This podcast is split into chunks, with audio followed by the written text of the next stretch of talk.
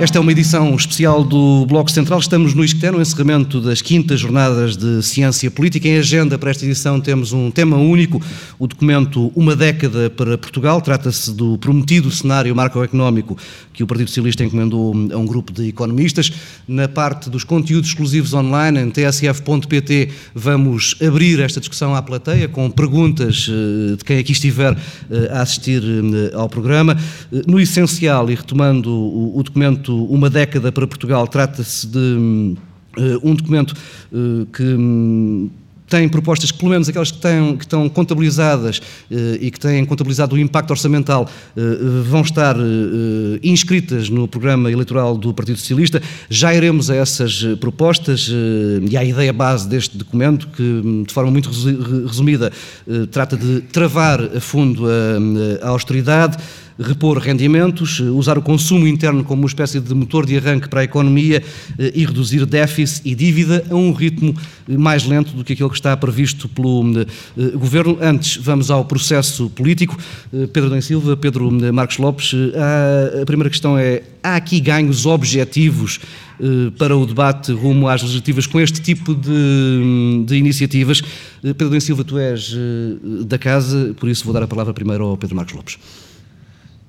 Bom, em primeiro lugar, muito boa, muito boa tarde, muito obrigado por, por me terem, pelo menos a mim, aqui. Eh, eu acho que é um documento que, que, que pode, enfim, pode ajudar e ajuda com certeza a um novo modelo de debate político numa determinada, numa determinada forma. É, é recente, eh, é recente isto até em países que mais, enfim, com democracias mais desenvolvidas, ou pelo menos mais antigas. O próprio documento cita os exemplos da, da, da Grã-Bretanha e, e, da Holanda, e é por si mesmo um belíssimo contributo como, como documento, como objeto de análise e particularmente como conjunto de propostas. Em relação Eu acho que... a, a, ao processo, seja, ter eh, as contas primeiro e construir uma narrativa à volta dessa dessas medidas? Eu, eu, eu não tenho essa leitura, porque eu não acho que seja possível construir uma narrativa sem contas e contas sem narrativa, quer dizer, portanto não, não faz muito sentido. Eu, eu tenho, já, já ouvi algumas críticas dizendo que, enfim, era preciso primeiro falar de política e definir os objetivos e depois fazer essas contas. Eu, eu quer dizer, eu, eu percebo, percebo a crítica, mas acho que não faz sentido. Este é um documento essencialmente político. É um documento político e é um documento sério. Eh, e isso, como efeito, é o, é o que me importa. Quer dizer, eu, eu acho que se muitas vezes, eh, quando nós ouvimos falar, quando nós falamos, por exemplo, dos debates orçamentais, falamos sempre, enfim, das grandes opções que são feitas em termos de, de, de grandes rúbricas. O que ali se está a discutir, basicamente, e o orçamento é um belíssimo exemplo disso, é um documento político. Política é aquilo, é definir o que é que nós fazemos com recursos escassos, que caminhos também queremos traçar, e portanto nessa, nessa, nessa perspectiva acho que, não, acho que não faz muito sentido falar de contas e depois de caminhos. É evidente que há aqui um caminho claro, aliás, tu, Paulo Tavares, definiste-o e, e falaste, apresentaste-o dessa forma, como o conjunto de princípios que depois vamos debater, eh, que ele, que este documento indicia, ou, ou pelo menos abre o caminho, e portanto nessa perspectiva não há outra maneira de o pôr. Agora, eu espero, com isto termina a primeira intervenção, eu espero que com este documento se inicie um caminho, pelo menos para esta eleição, onde também as outras forças partidárias tenham o cuidado de fazer algo parecido, com o mesmo nível de sofisticação, com o mesmo nível de defesa das propostas. Eh, já vamos discutir, eu acho que muitas propostas são, uh, desculpem-me o termo, disparatadas, outras que estão sustentadas de uma maneira um bocadinho gandalfesca, digamos assim, um bocadinho, enfim, mágicas, outras que eu concordo inteiramente, mas isso é outra questão, estão todas defendidas. Elas, de facto, estão defendidas. Podem estar mal ou bem defendidas. Mas eu gostava que isto acontecesse nos outros partidos, nas outras propostas porque eh, como não é para tango, quer dizer, havia a expressão é preciso dois para dançar o tango. Eu acho que não. Eu acho que é preciso eh, é preciso um vira para o rancho folclórico funcionar, porque há várias propostas políticas e eu gostava que isso acontecesse. Aliás, eu também estou convencido que o Partido Socialista gostaria que isto acontecesse, porque deixar só um documento deste género no espaço político pode, por incrível que possa parecer, causar mais problemas ao Partido Socialista do que benefícios. Agora, como comunidade, era bom era muito importante, na minha opinião, que documentos destes ou parecidos aparecessem pelas outras forças políticas. Pedro Dan Silva. É, eu, ao longo destes, destes anos, já eh, fui muito crítico um, do processo de ajustamento, uh, do legado do memorando de entendimento, uh, mas o que gostava de dizer é que o memorando de entendimento teve um efeito muito positivo e o efeito muito positivo prende-se com os programas eleitorais. Eu acho que depois da experiência do memorando de entendimento, ou seja, eh, um documento que tem um conjunto de compromissos, com metas quantificadas, com resultados estimados, eh, deixou eh, de ser possível alguém apresentar um programa eleitoral que não tivesse a mesma lógica.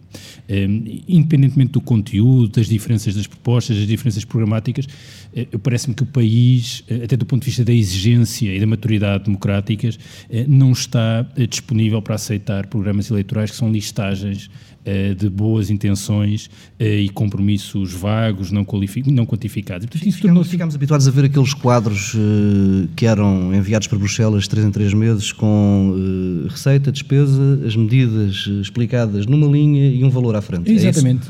É, é uma mudança. Mas isso ajudou. Ajudou, isso ajudou, ajudou, isso ajudou, ajudou, porque isso também permite uma avaliação, uma monitorização daquilo que os governos vão fazendo e agora também daquilo que os partidos se propõem fazer um, antes das eleições e, de certa forma, eh, este eh, texto eh, é a primeira vez que, fora do governo, é feita uma tentativa nesse sentido. Portanto, significa uma mudança importante e eu julgo que nós, quando discutimos as políticas, tendemos muitas vezes a concentrar-nos, e bem, porque isso é uma componente importante, naquilo que são as opções e o conteúdo eh, das opções. Eh, e tendemos também a desvalorizar aquilo que são alguns atributos externos, ou seja, qualidades que as políticas devem ter independentemente eh, de aquilo que são as suas intenções e os seus propósitos. Ora, independentemente da opção programática ser do tipo A, B, C ou D, eh, todas as opções devem ter eh, um conjunto de características formais eh, e que têm a ver com a quantificação, com alguma explicação de como é que serão implementadas. Ora, esse documento, este documento faz esse exercício e, portanto, representa uma inovação radical desse ponto de vista e eu julgo que há um primeiro efeito um primeiro efeito agregado desta, desta, desta iniciativa é que pode, de facto, melhorar o debate público. Um, e, de certa forma, pode evitar uh, e ajudar-nos a superar uma espécie de exigência que eu acho que todos fazemos e que está bastante disseminada na sociedade portuguesa e que muitas vezes não encontra eco uh, na comunidade política, que é substituir o ping-pong uh, da pergunta, da acusação e da contra-acusação, a feminização do debate, por algo mais substantivo. E, e, isso é, é curioso, porque nesta semana, ainda do ponto de vista formal, o que vimos foi o Partido Socialista apresentou este documento e o Partido Social Democrata, ainda antes de ter sido acabada a discussão, já estava a responder. Pedro. A questão do, do ping-pong. Nós temos neste momento os dois principais blocos políticos com uh, dois documentos, uh, PSD e CDS, com o programa de estabilidade, que foi uhum. uh, apresentado há, há, poucos dias, e o PS com, com este documento baseado num, num cenário macroeconómico eh, elaborado por economistas. A questão é, vamos conseguir que as eleições e que a campanha eleitoral seja salva desse tal ping-pong e da tática do imediato? Pedro Marcos Não, Lopes. Há uma, há uma grande diferença, quer dizer, bom, as propostas que se irradiam sobre um documento, vamos dar o exemplo deste, eh, eh, não podem ser enunciadas numa campanha eleitoral desta forma. Quer dizer, nós não, com certeza que os partidos políticos ou neste caso o Partido Socialista, não vai mandar imprimir as cento e tal páginas deste documento 95. e distribuir às pessoas, ou 95 e distribuir às pessoas. É evidente que naquilo. É, é, eu entendo quando, quando as pessoas dizem que. Eh, eh, já disse que não concordo, mas entendo quando dizem que não é um documento inteiramente político, porque estão a pensar no aspecto comunicacional da política. É evidente que isto que aqui está, o, o documento que aqui está, vai ter que ser resumido ou melhor, vai ter que ser condensado num conjunto de mensagens políticas que pretendam exprimir, que querem exprimir o que aqui está derramado. É evidente que. Bem, alguém dizia uh, a, meio da, a meio da semana que é com este tipo de propostas que se ganham eleições. Não, há um conjunto. O oh, regresso de algum oh, rendimento. não, é evidente. A mim parece, eu não sou. Eu, não acaso, sou nem sou nem deixa, Deixa-me só dizer Sim. uma coisa sobre isso novamente, eu não sei se é com o tipo de proposta, ou seja, se tem a ver com o conteúdo das propostas ou tem a ver com a percepção de que há aqui eh, uma tentativa eh, conseguida de marcar a agenda e dominar o debate. Mas isso é outro aspecto. Eu, eu, julgo que se ganham as eleições quando eh, toda a campanha é discutida nos termos que são fixados por uma das partes. Hum. E, e, este documento, de certa forma, teve esse efeito. Eh, se nós eh, recuarmos duas ou três semanas, os termos do debate não eram como estão a ser agora. Isso resulta de haver aqui um lado propositivo. Eram mais pobres. Por acaso, um dos aspectos era, curiosamente, um dos aspectos era que era a questão da, da, da, da TSU. Não, não, mas das alternativas. Ah, sim. Não, mas deixa-me deixa só terminar. Quando eu quero dizer que é um conjunto de, de, de, de grandes propostas que, se, que, vão ser resumidas como fatores de comunicação, e isso até já está feito em determinada forma por este documento. Quer dizer, obviamente que a mensagem política que quer ser aqui deixada e que vai ser, na minha opinião, uh, uh, transmitida pelo Partido Socialista através deste documento, vai ser devolver dinheiro às pessoas.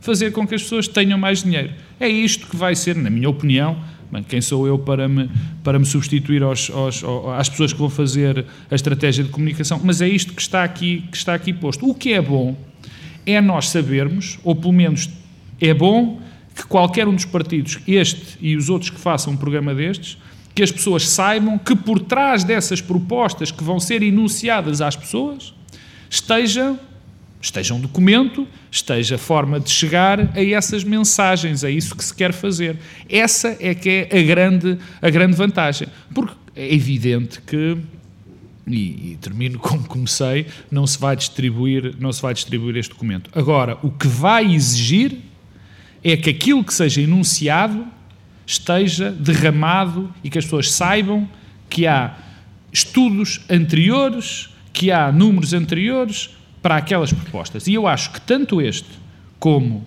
o PÉ, que já não é PEC, não é?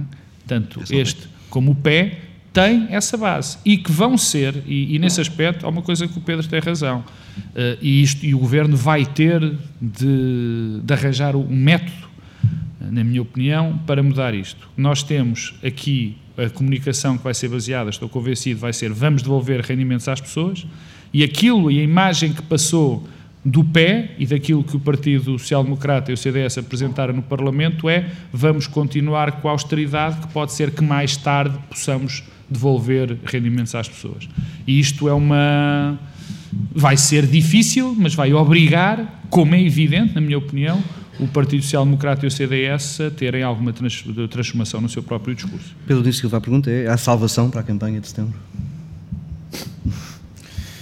Quer dizer, alguns contributos para essa um salvação pessimista histórico, mal Pedro. Claro, a questão é, é uma pergunta difícil. Tem, eu, eu, acho que esta semana foi dado um bom contributo eh, e muda eh, qualitativamente eh, os termos do debate político e, de certa forma, coloca uma pressão sobre os outros autores. Portanto, é um incentivo positivo e isto está para além das considerações sobre cada uma das opções. Mas, mas a verdade é que este documento tem esse lado de ruptura qualitativa, mas é também eficaz eficaz não apenas por isso, não era, se o Partido Socialista ficasse uh, amarrado àquilo que tem sido a sua narrativa uh, e isto fosse apenas um documento que tenta um, ehm, consolidar e sistematizar essa narrativa, ele não teria tido este, esta aceitação que teve. Uh, e eu julgo que a aceitação tem a ver com esse lado de, de, corte do ponto de vista formal, mas tem a ver também com uma outra coisa diferente, é que quatro anos depois o PS libertou-se finalmente da narrativa autodestrutiva do PEC 4. Um, e é curioso porque, em certa medida, um, a resposta e a reação dos partidos do governo e até do governo foi no sentido de uh, como se o PS estivesse de novo a regressar ao PEC 4. É um dos principais argumentos. Que é, isto é, implica um regresso ao passado. Mas não é, e não é porquê? Porque, porque no fundo, eh, no fundo o que, é, o que é que nós temos tido nos últimos anos em Portugal. É uma discussão eh, que assenta eh, numa espécie de contraponto eh, e que aqui é um dilema que é de um lado a austeridade e o outro o investimento.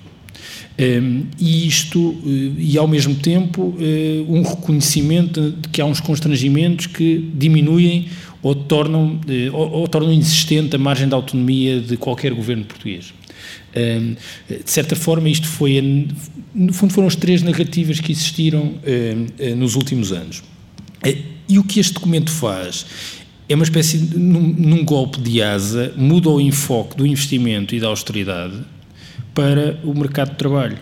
Um, e ao mesmo tempo não fica amarrado uh, aos constrangimentos europeus, que de certa forma também era aquilo que caracterizava o Partido Socialista com a liderança anterior de António José Segura, é que tinha um conjunto de propostas, mas depois quando íamos ver dependia sempre de uma, de uma, mudança. De uma mudança na Europa. Bem, a mudança na Europa não depende de Tem nós. Aqui alguns aspectos eh, não, sim, mas, mas, mas, ainda assim o essencial, eh, o essencial deste documento é, remete para aquilo que depende apenas de um governo português e é a margem de manobra, a margem de autonomia que um governo português tem. Eu, eu, tenho reservas em relação a muitas das soluções, já lá iremos. Hum. Agora, isto é uma outra coisa e de facto o enfoque é colocado no mercado de trabalho, eh, e eu aí discordo do Pedro Marcos Lopes quando ele diz, bom, o que vai ser é que vamos devolver dinheiro às pessoas. Não sei, porque o eixo central disto, o agente principal, não é propriamente eh, a alavancagem da procura interna, é também uma das componentes, mas eu diria que o eixo que eh, agrega o conjunto das medidas passa muito mais pelo mercado de trabalho do que propriamente pela, pela recuperação da procura interna, que é uma das componentes. Portanto, isso é interessante, porquê? Porque liberta o PS de uma narrativa autodestrutiva, que era do PEC 4, eh, e o PSD reagiu como se o PS estivesse a apresentar o, o PEC 4, que teve um efeito ricochete, que ficou ah, a falar sozinho aqui, numa outra narrativa. Há aqui um efeito político interessante Pedro também, que é o seguinte, eh, de facto, havia uma proposta eh, clara sobre a mesa. E eu acho que um dos efeitos que era, que era bastante interessante, no, no, nos, por exemplo, nos estudos da opinião, era um, o Partido Social Democrata mantinha-se, até subiu na, nas últimas, nas última, na última sondagem, o Partido Socialista mantinha-se, não se conseguia, enfim, dar, dar um golpe de asa, e muitos de nós, eu, por exemplo, achávamos que isso tinha a ver com o facto de que existia no, no, no, no, panorama político uma alternativa, ou seja, um caminho, que era o caminho do Partido Social Democrata e do Governo, que era manter esta linha, a linha de, de austeridade, que foi definida, eu não gosto da palavra, mas pronto, foi essa que foi, que foi definida. A linha da austeridade, de contenção, de, de, de uma certa continuar a retrair, a retrair a procura, havia, e essa estava bem marcada, bem definida, e não havia mais nenhuma e, portanto, há sempre a tendência de uh, mais vale um pássaro na mão, desculpem o, o a popularucha expressão, do que, do que dois a voar. E isso também acontecia. E há aqui um efeito político que nós vamos já ver a consequência uh, rapidamente da, na, na, nas próximas sondagens. Agora, eu discordo, mas já lá vamos, de, do que o Pedro diz, que o efeito direto, quer dizer, é, é que o primeiro, digamos que a linha principal é a questão de, do mercado de trabalho. Eu acho que talvez seja. Não é uma, a linha principal, é o, o uma o, consequência. É o, não, não. É o elemento agregador do conjunto das medidas. Ou seja, o, ponto nevrálgico deste, deste documento é o mercado de trabalho. Eu acho que o ponto nevrálgico é. Bem, quer dizer, é, é não, eu acho que é procura. É, no fundo, há aqui também, eh, nós, eh, e, e, e sem ironia, havia, há aqui o pensamento mágico da austeridade e há também um bocadinho aqui o pensamento mágico da, da procura. Acho que eh, ambos têm problemas ambos têm consequências, ambos podem ter um caminho que não pode ser o melhor, ou que pelo menos não pode ser, pode não ser aquele que se espera com essas medidas. Na procura, por exemplo, é evidente, e só, só um pequeno à parte, se nós aumentamos a procura nesta altura, de uma maneira, enfim, forte, eh, vamos ter uma consequência dada o estado da nossa economia, é evidente na balança comercial. Isso não, não está não, vertido no documento. Mas também, não, mas, não, pois não, pois mas também, mas também não, ninguém mas fala de eh, uma, uma retoma forte da procura. não. Vamos, eh, vamos às medidas. Eh, não, eu, sobre... desculpa lá, mas eu, eu, eu, eu não, queria dizer duas coisas sobre um, o ping-pong oposição-governo, da hum. forma como ele se organizou em Portugal sempre no passado e, e o lado da, da criação a alternância democrática, eh, nos 40 anos de democracia, praticamente todos, eh, eh, assentou sempre na ideia da penalização de quem está no poder e a oposição bastava esperar. eu julgo que nós estamos a perceber, e sinceramente, quando há pouco perguntavas se podemos ter alguma esperança em relação às próximas eleições, eu, a mim parece-me que eh, estamos a perceber e fica claro que os partidos já perceberam que as pessoas não aceitam apenas isso. Não pode ser mais do mesmo. Não, não é só mais do mesmo, é que não basta gerir silêncios. E que é preciso algum tipo de compromisso e assumir quais são os compromissos. E que essa, Mas estão e... a aprender da pior maneira, não achas? Não Quer sei, dizer, não Eu sei, acho que não, porque não isso sei. tem. Desculpa interromper, porque eu, eu, eu concordo inteiramente que, que, é verdade, que é verdade que isso acontece, mas isso aconteceu porque nós tivemos pelo menos dois governos, os dois últimos governos, que fizeram exatamente o oposto do que, do que enunciavam, sobretudo o último, tenho que admitir, uh, uh, nas, antes na campanha eleitoral e depois, pelo surgimento, eu acho que essa também pode ser a principal razão, e por, por, e por alguma coisa estas propostas estão a acontecer nos partidos do arco do poder, é os partidos do arco do poder perceberem que. Ou mudam ou desaparecem. Não, não é, é, de facto isso, quer dizer, há uma pressão, eh, uma maturidade, uma exigência um, ehm, e que essa a singularidade portuguesa no contexto atual, do, do, ponto de vista dos países do Sul e dos países que tiveram uh, sob ajustamento ou algo semelhante a ajustamento, é que há uma resiliência, uma resistência dos partidos uh, que governaram nos últimos quatro décadas e isso não acontece em Portugal. E de certa forma o que temos aqui é uma mudança, uma percepção de que é preciso mudar. E curiosamente, uh, eu julgo que isto vai colocar uma pressão adicional sobre o PSD para fazer alguma coisa também, mas o que assistimos esta semana, eu não, eu não resisto a, a ler aquilo que foi a declaração uh, do, de um dos vice-presidentes do PSD, quando foi confrontado, não foi confrontado, foi o PSD que decidiu falar, disse isto, as propostas estão lá e não as conheço, não tive a oportunidade de ler o documento, apenas posso apresentar uma apreciação geral do documento e essa apreciação geral é negativa. É, isto é, é claramente é, uma falta de percepção que a narrativa mudou e continuar a falar numa narrativa anterior. Portanto, ficaram a falar sozinhos. Faz-me lembrar a história do José Mar de Vasconcelos e do, há, um, há um livro que, que, a minha geração leu, que era O Meu Pé de Laranja Lima. E uma vez perguntaram ao, ao Jorge Amado se tinha gostado do meu pé de laranja lima. E Jorge Amado disse: Não li, não gostei. Temos mesmo de, de, avançar para as propostas. Pedro Adão e Silva, queres começar pela questão da reforma do financiamento da, da Segurança Social? Há aí uh, muitas alterações. É, é, aí este documento também coloca um problema coloca um problema porque uh, fomos ouvindo ao longo da semana que não podemos olhar para uma medida é isolada ou outra, é tem que ser visto o conjunto. É? é? É, muito, e é isso mesmo que eu queria dizer, é muito difícil isolar uh, uh, o tema da segurança social, o tema da segmentação do mercado de trabalho e do tema da alavancagem da procura interna. Um, uh, mas para efeitos de comentário, uh, tu me obrigas a fazer isso, um, eu... Um, é uma democracia. É uma democracia, uh, mas então, mas eu faço, que é o seguinte... E há liberdade de expressão, por isso. Eu não tenho uma visão conservadora do financiamento da, da, da Segurança Social.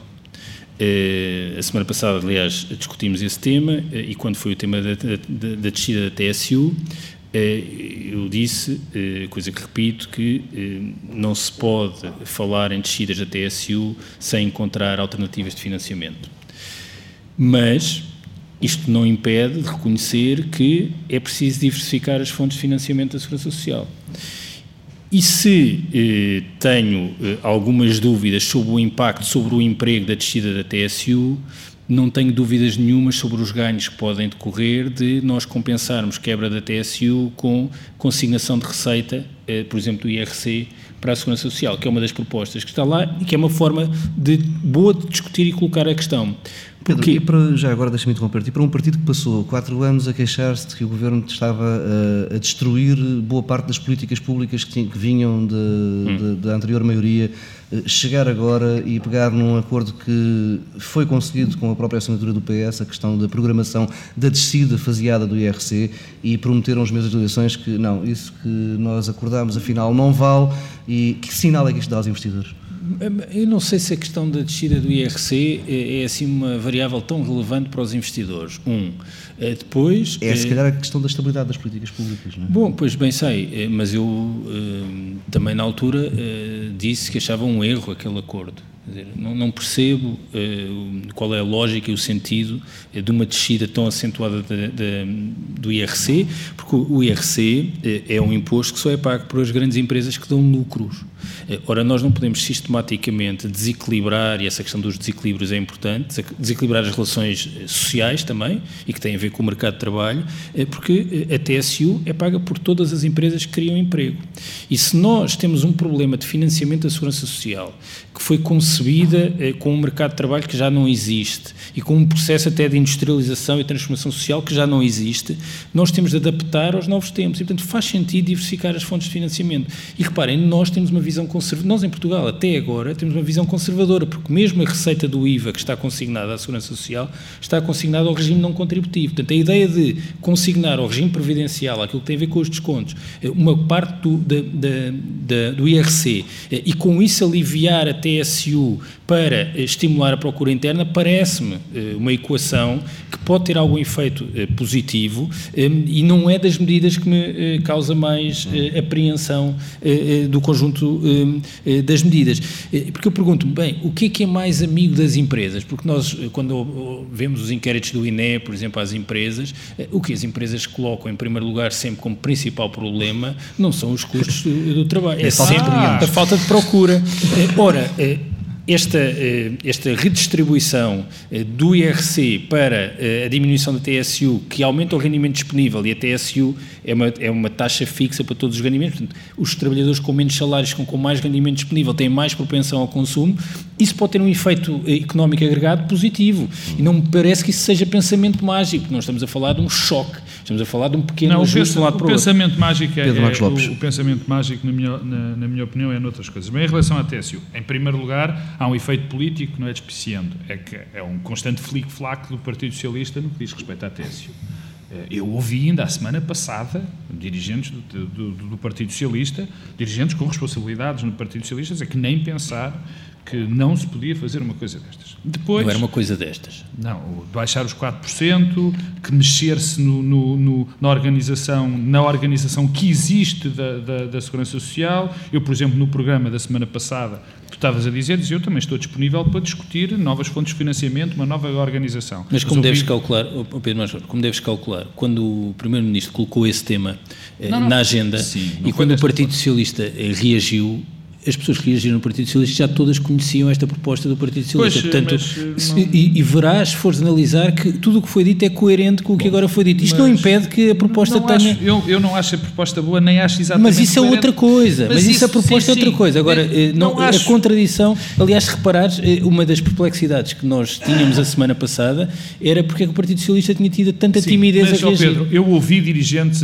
falar do própria estrutura de financiamento da, da Segurança Social, como tu disseste, e, tínhamos, e concordamos nesse aspecto, este documento tenta mudar. Há, há aqui duas outras coisas em relação, à, em relação à TSU que eu não entendo. Eu percebo que há um problema de financiamento. Qualquer um de nós sabe que há um problema de financiamento da, da Segurança Social. Não vou aqui descrever aquilo que todos nós sabemos uh, uh, sobre, sobre o envelhecimento da população, sobre o problema que nós temos com o desemprego, sobre as pensões, sobre os aspectos demográficos, seja o que for. Mas há aqui, parece, uma obsessão com a TSU, quer dizer, de facto. Por exemplo, o Pedro falava dos 4% que seriam importantes, perdão, para aumentar o rendimento disponível. É verdade. Mas porquê é que tem que ser os 4% na TSU?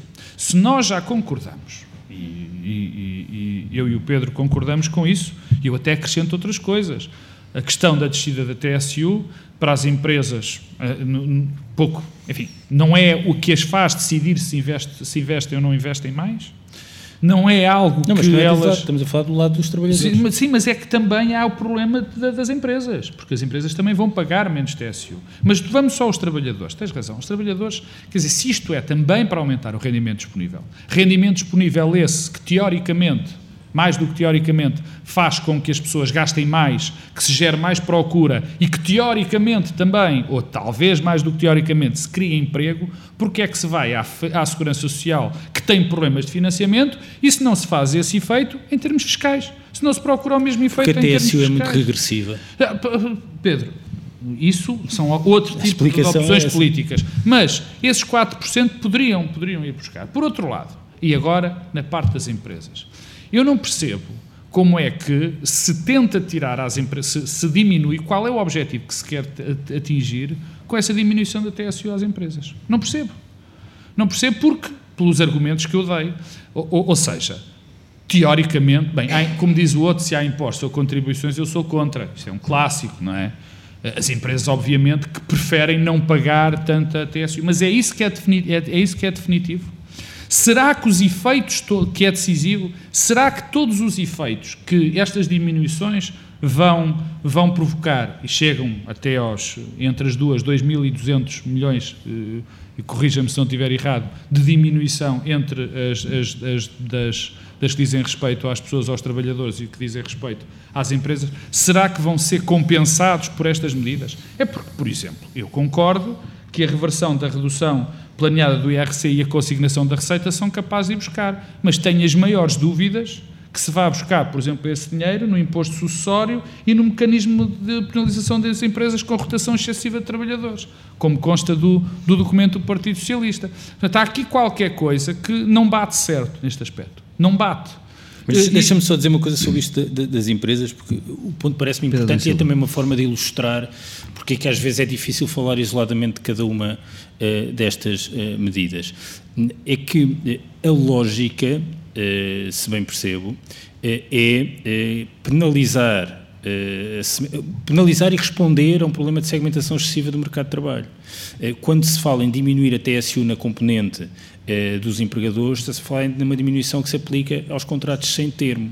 E isso coexiste com uma maior penalização eh, eh, dos contratos a termo. E, portanto, aqui o, objetivo pretendido já não é a questão da procura, é um incentivo para contrariar uma das tendências mais negativas, se não mesmo a tendência mais negativa do mercado de trabalho em Portugal nas últimas décadas, que é a crescente segmentação e a dualização entre um conjunto de pessoas que têm contratos a termo e todos os outros que têm entrado em situações muito precárias com salários muito baixos. Ainda a semana passada eu referi isso e eu acho que importa eh, repetir eh, o número impressionante eh, que é as a média salarial das contratações no último ano ou nos últimos dois anos, já não tenho bem presente se é, é de 580 euros, média.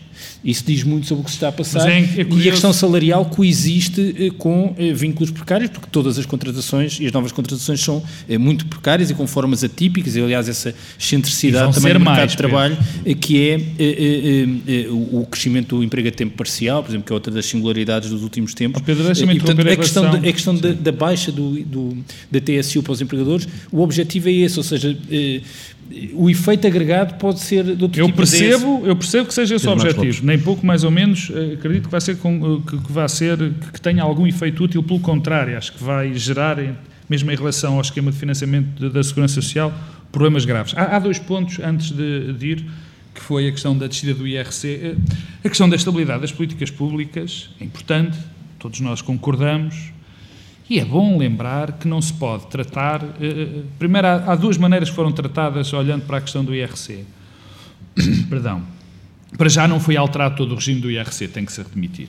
Quer dizer, o que está em causa é a questão mais das taxas do que a mudança do Sim. esquema todo. E é importante porque a questão das taxas não era provavelmente o aspecto central da, da, da reforma do IRC.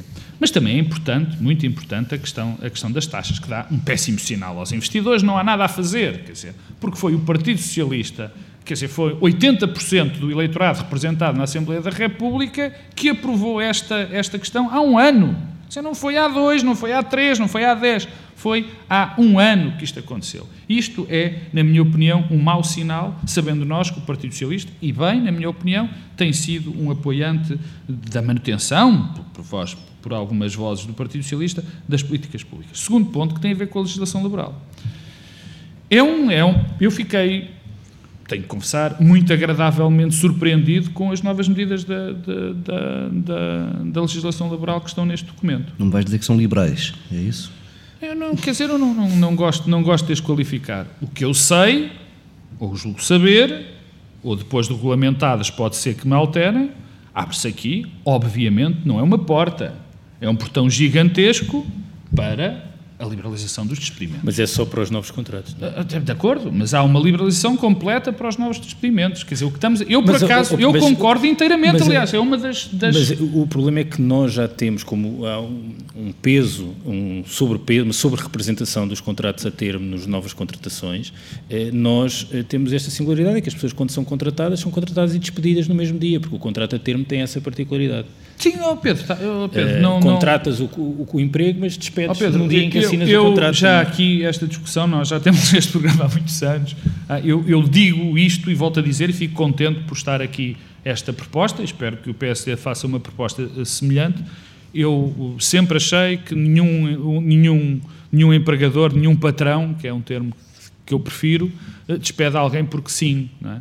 E sei também que é fundamental para a produtividade que o trabalhador se mantenha, que se vá formando na empresa, isso é muito importante. Mas também sei que manter, fazer uma barreira que impede o despedimento, que impeça o despedimento numa altura em que uma empresa está em dificuldades, é basicamente fechar a empresa em vez de despedir um trabalhador, portanto, pôr-se em causa 8 ou 9 ou 10 ou 100 trabalhadores. Isto em termos muito simples. E eu fico contente que esta, que esta legislação que, que, esta proposta, não é que esta legislação está longe ainda de ser disto, aprove isto, quer dizer, e de facto é o que está neste documento. O mas, que, mas que acaso, vai levantar problemas. Mas, mas curiosamente. Não não, não, não, é direito. Não, não, não, não isso é verdade, mas curiosamente eh, a questão da flexibilização do mercado de trabalho eh, tem sempre muito a ver com a forma como depois indicadores que têm a ver com a atração do investimento externo claro. até eh, são interpretados e vistos. E curiosamente este tipo de solução pode ter um efeito sobre esses indicadores de aumentar a rigidez do mercado de trabalho. Pode. Até pela, pelo, pelo, pode. pelo aumento uh, do custo eh, Sim, do despedimento. Pedro, pode, mas tem outro problema. O aumento do custo de despedimento é evidente. Aliás, isto é uma aproximação àquilo que muito, muito, muito. Exatamente. Longínquo ainda, mas que vai aumentar. Mas também há aqui um problema uh, uh, importante. É que este tipo de legislação tem muito mais lógica para economias que têm um tecido industrial muito mais sofisticado do que nós temos hoje, hoje em dia. Com o nosso tecido industrial, com o nosso tecido produtivo, digamos assim, estas, esta lei, eh, enfim, poderá não ter um grande efeito. Não? É? Pedro, estamos já muito perto do, do nosso tempo ah, eu limite. tenho aqui as mágicas, tenho calma, aqui as mágicas. só notas finais, eh, não falámos da rede de mínimos sociais, do complemento de salário.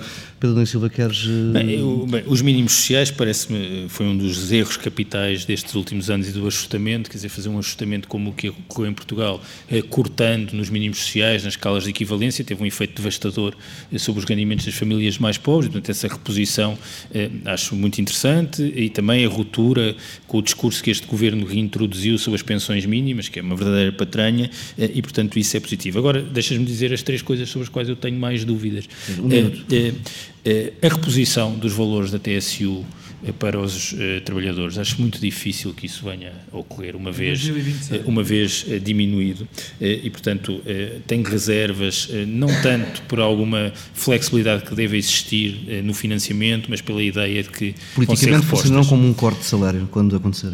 Pois, e não vai acontecer. Acho difícil que aconteça. Segundo lugar, um, o crédito fiscal.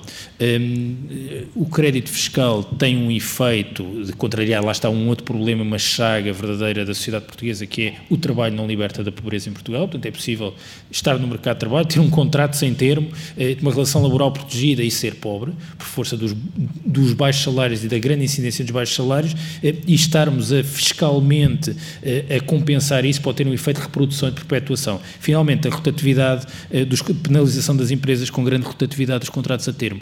É uma ideia que faz todo o sentido, mas é das tais ideias que eu vejo com dificuldade como é que ela pode ser executada do ponto de vista da administração e da. Eh, Pedro Marcos Lopes, um minuto. Eh, eu, há, há, a parte da mágica, a parte do pensamento mágico, a parte gandalfiana, digamos assim, eh, que pode, enfim, que pode, pode o deixar de ser. Eu tenho muitas dúvidas de que nós em dois anos consigamos passar do investimento de 2,9 do, do, do, PIB, que é a previsão da, da Comissão Europeia, para 7,8 em dois anos, muitas dúvidas, sabendo que as nossas empresas estão sobreendividadas e o nosso Estado tem muito pouco dinheiro. Uh, sei também que, segundo esse quadro, e é por isso que eu elogiei, porque há alguma base para que esta defesa seja feita, que há uma expectativa do aumento do consumo, e mais uma vez vamos à, à trave mestra, que é, na minha opinião, este plano, com o aumento do consumo uh, gerará mais estofo para as empresas investirem, por exemplo.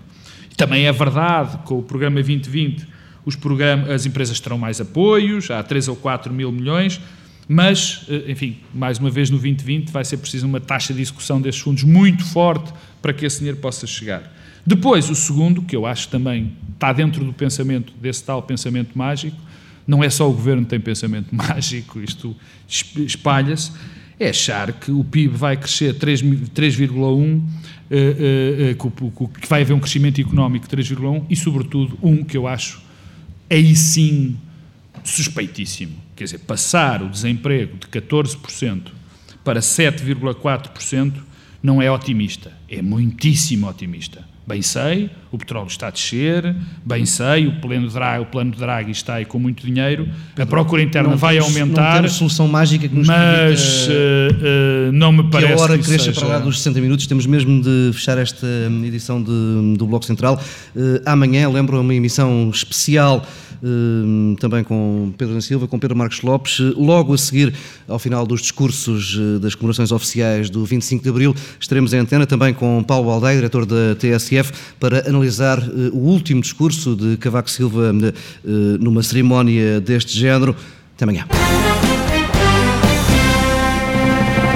Continuamos no ISCTE, desta vez apenas no online, em tsf.pt, para perguntas e respostas da plateia. A primeira Boa tarde, meu nome é Luís Neves, sou ouvinte assíduo do, do programa. E a minha pergunta é: até que ponto é que esta proposta apresentada pelo PS pode ter, no pós-eleições, o efeito de seduzir uh, ou permitir algumas evoluções no PSD? Quero dizer, o, o PS apresenta aqui uma proposta a todos os níveis moderada, não temos aqui nada de cirisas nem de radicais. Até que ponto é que pós uma vitória do PS sem maioria, que é o que se perspectiva, é, é possível que este tipo de propostas seduza pessoas suficientes no PSD, se calhar as pessoas menos comprometidas com o atual PSD ou com as atuais lideranças, não é? com, os últimos, com os últimos anos, e que permita de alguma maneira transformar o, o, o, o Parlamento sem um acordo formal num bloco central de apoio a iniciativas parlamentares ou algo deste género. Até que ponto é que isto serve para suavizar eventuais receios em relação a radicalismos uh, do PS. Pedro Dan Silva, queres posso, começar? Posso começar.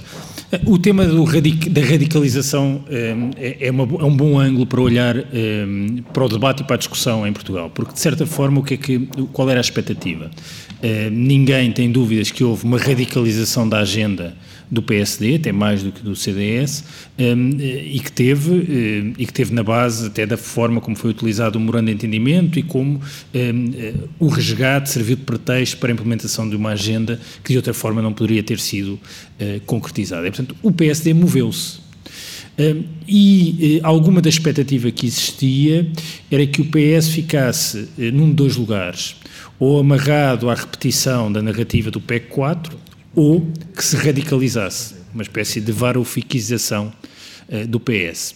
Eh, ora, o que este exercício uh, revela é que o PS mantém-se centrado e que tenta ter um programa que ainda não se conhece, nem sabemos exatamente o que é que vai ser refletido no programa, onde mantém o compromisso europeu, onde de certa forma também não alinha nem com aqueles que dizem temos de sair da Europa, é inviável continuar no euro. E aqueles que, para continuar no euro, é preciso eh, continuar eh, com os cortes, que de certa forma o, o pé, não é? Tem de novo essa narrativa, porque quando fala no corte de 600 milhões eh, na segurança social, sem concretizar e dizer se é do lado das pensões, se é do lado das despesas de funcionamento, se é do não contributo, sem dizer nada, dizendo apenas é preciso uma poupança de 600 milhões, reproduz uh, aquilo que aconteceu nos últimos quatro anos. Eu não estou a dizer se é mais execuível esta ou aquela solução. Agora, isto mostra uma mudança e mostra um reposicionamento. É evidente que depois das eleições um, isto dá incentivos para que o PSD mude e se recentre. Eh, eu, eu, diria que não estou otimista em relação a isso, não tanto porque, eu, porque acho que isso não vai acontecer, eu acho que o PSD se vai recentrar porque todos os incentivos e todos os constrangimentos vão nesse sentido. Até uma coisa muito importante que é as transformações na Europa. O, o, os partidos também se tornam vencedores e a sua dinâmica eleitoral e o seu discurso é tanto mais forte quanto mais alinhado estiver com o discurso externo. Ora, a Europa hoje mudou por relação à Europa de, quatro, de há quatro anos e, de certa forma, uma das vantagens na altura do PSD foi estar mais alinhado com o discurso da Troika como representação da Europa, mas não só, e agora, como a Europa está a mudar, de certa forma o PSD fica mais desalinhado. Qual é o grande problema para tudo isto? É uma questão de timing.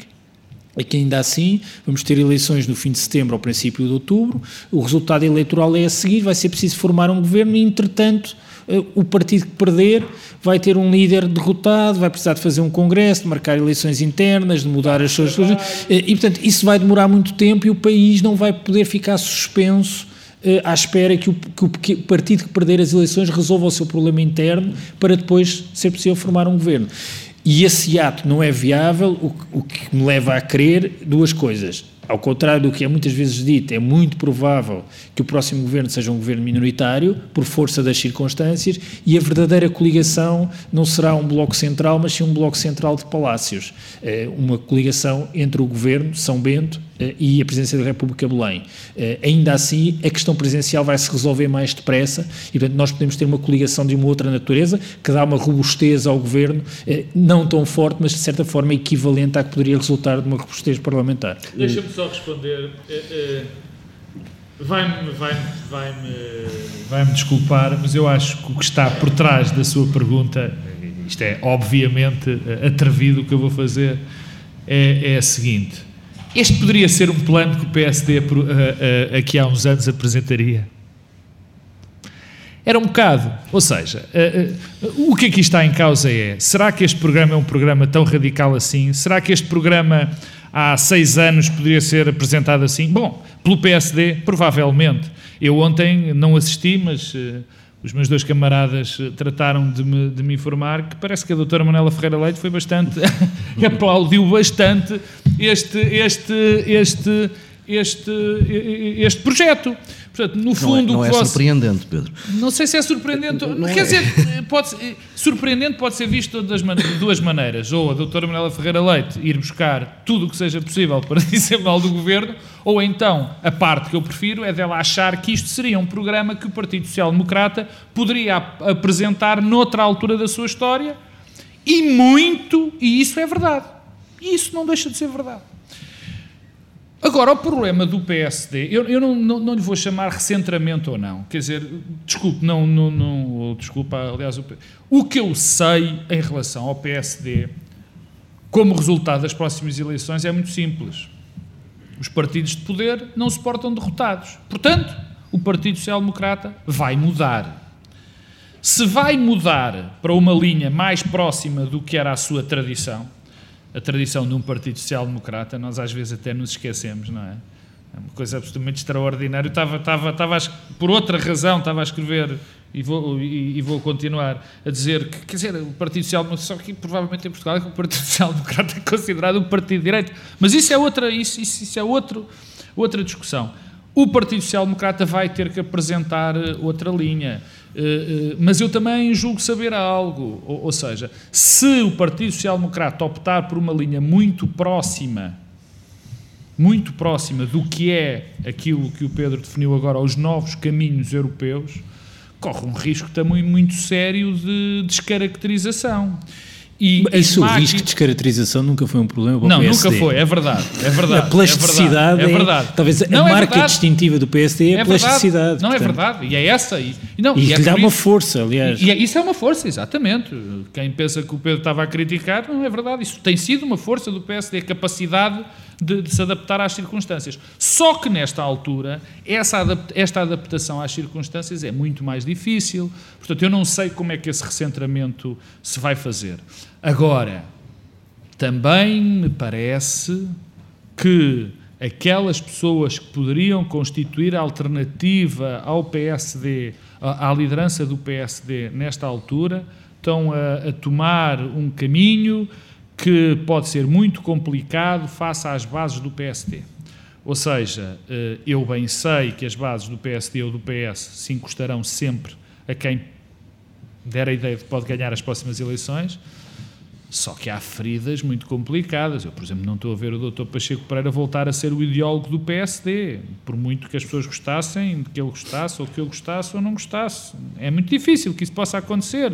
Acho muito difícil que a doutora Manela Ferreira Leite possa ter voz ativa dentro do PSD. Mas, enfim, uh, uh, talvez. Creio que ainda há mais uma, uma questão. Boa tarde, excelentíssimos senhores Santíssimos palestrantes. Eu chamo-me Henrique Roosevelt Gomes Correia, sou, estou a fazer doutoramento aqui nos CIES, no ISCTE, Instituto Universitário de Lisboa. Eu tenho duas questões a propor. Uh, a primeira é, tem a ver com a credibilidade da classe política, porque eu pergunto, será que essas uh, que os partidos políticos, nomeadamente particularmente, têm propostas boas, honestas e prudentes, prudentes entendidas como sábias e competentes? Essa é a primeira questão. E dentro dessa primeira questão, tem a ver também com a abstenção e a, e a opinião pública. O que é que isso quer dizer? Muitas vezes são feitas promessas e quando os partidos, por razões de déficit orçamental, não as podem cumprir, têm que alterar radicalmente a, a sua proposta, nomeadamente no Ministério das Finanças onde que se desempenha toda a distribuição do, do dinheiro do Estado.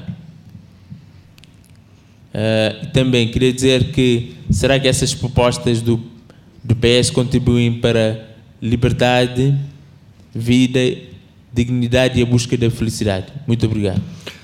Pedro Dom Silva. Bem, o, o, há uma coisa que já tem sido uh, dito uh, várias vezes e que é há uma coisa que o país certamente eh, não aguenta. Uh, e não é uh, crescimento do desemprego, aumento da pobreza, quebra continuada do produto. Eu julgo que o país não aguenta, do ponto de vista do funcionamento das instituições e dos partidos também, um próximo governo que repita aquilo que, na verdade, todos os primeiros ministros têm feito, talvez desde António Guterres que é, na primeira ida ao Parlamento, depois de serem eleitos, dizer a situação que encontrei é muito pior do que eu pensava e, portanto, esqueçam os compromissos eleitorais.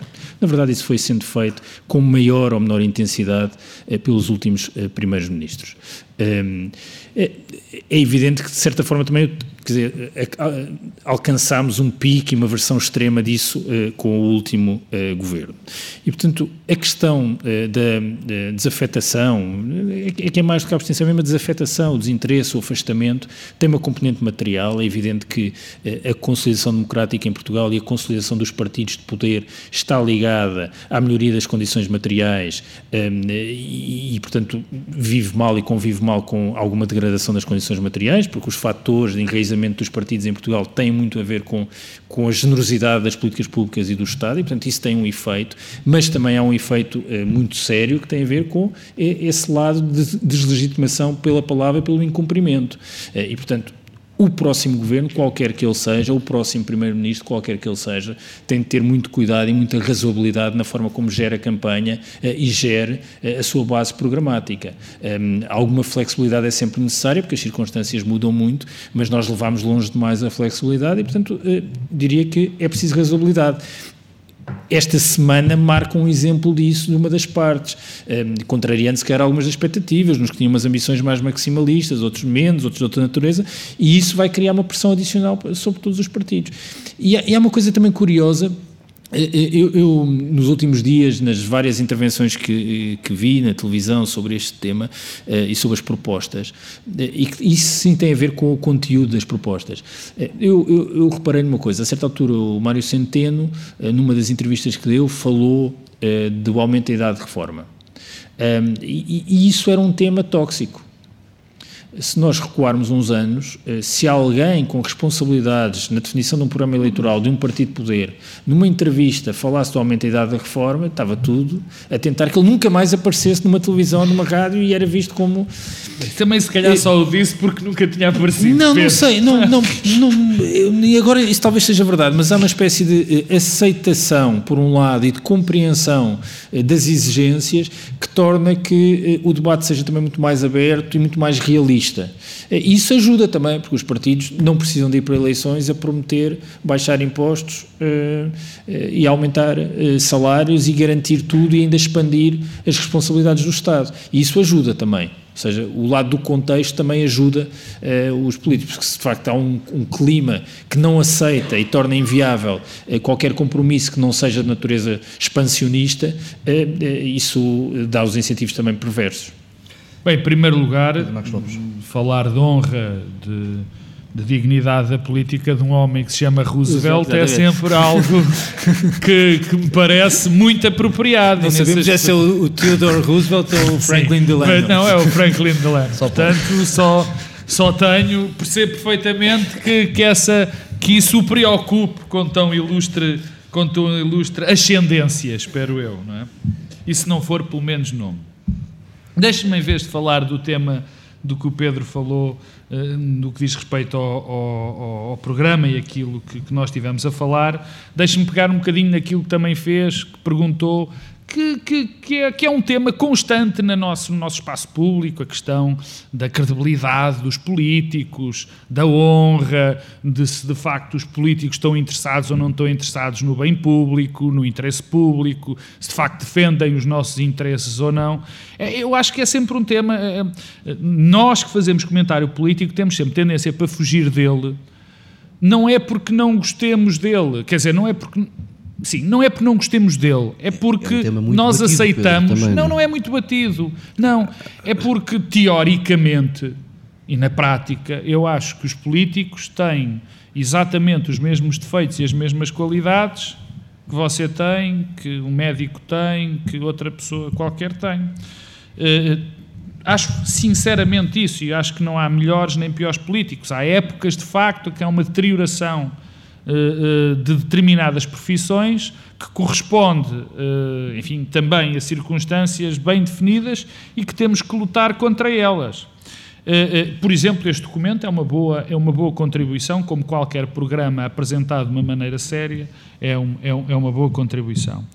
Mas eu acho que, que, nesse aspecto, e estamos aqui numa, numa, numa universidade, num sítio de saber, eh, eh, eu acho que a nossa contribuição, a sua e a todos nós, para que, eh, que exista um, um diferente nível de tratamento, um diferente nível de pensamento sobre isso, muito importante. Quer dizer, porque o, o, o que é exigido a nós como cidadãos, por incrível que também possa parecer às vezes, é participação política, é participação cívica. E eu acho que a, a, a, política, os políticos só beneficiarão com a participação cívica e a participação política. Aliás, é curioso que as pessoas estão ansiosas também por isso. Se há algo que os novos movimentos nos dizem, os, os Podemos, os cidadãos, esse, todos esses, até os que eu mais desprezo ou menos gosto, é que há vontade de participação política.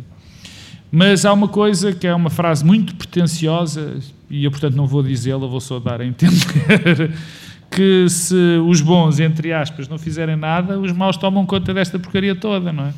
E, e eu, quando eu ouço alguém falar sobre essa questão da credibilidade e de, do, dos maus sons políticos, eu apetece-me sempre, pá, você está nitidamente com vontade, gosta de política, está com vontade de ter ação política e ainda para mais tendo um nome tão bom, é pá, força nisso. Está bem? O terceiro Roosevelt. Terceiro Roosevelt. Bem, não havendo mais questões, fica por aqui esta hum, edição de Bloco Central. Até para a semana.